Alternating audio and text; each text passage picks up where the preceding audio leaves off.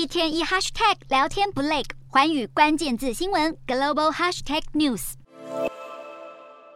这节的寰宇大话题要来关注沙乌地阿拉伯最有权势的男人，也就是现年三十七岁的王储沙尔曼，要领导经济改革。最近他刚被国王任命为总理，可以说是大权在握，因为他很早就掌握国家最敏感的部门。首先是国防，沙尔曼在父亲二零一五年刚登基时就拿到国防部长这个要职，在担任防长期间，他监管沙国在也门的军事行动，确保以沙乌地阿拉伯为首的军。军事联盟支援国际社会认可的也门政府，一起对抗有伊朗撑腰的什叶派青年运动叛军。另外，他还主张降低对石油的依赖，怎么做呢？也就是在经济上推动名为“沙地愿景二零三零”的改革计划。变革包括允许女性开车、取消商业戏院的禁令、开放外来旅客入境观光，还有限缩宗教警察的权利等等。而整个改革计划最大的宗旨就是拓拓展石油以外的财源，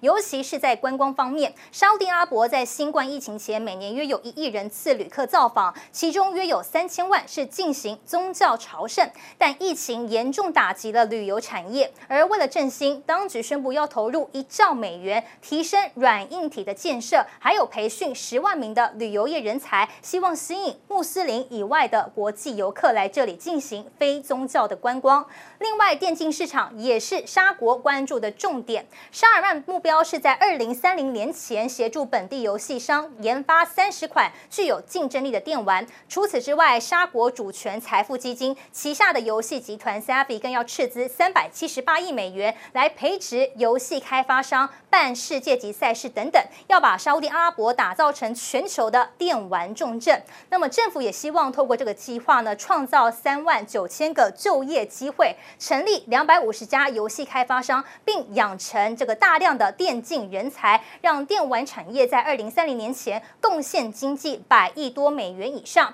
而全球电竞市场规模到了二零二九年，预计将从现在的十五亿美元左右翻数倍成长到五十五亿。Hello，大家。好，我是环宇新闻记者徐丽珊。如果你有聊天障碍、话题匮乏，想跳脱舒适圈这三种症头，现在只要追踪环宇关键字新闻 Podcast，即可体验一场沉浸式的国际新闻饗宴。从从政治经济到科技，一百八十秒听得懂的国际趋势，让你一天一 Hashtag 聊天不 lag。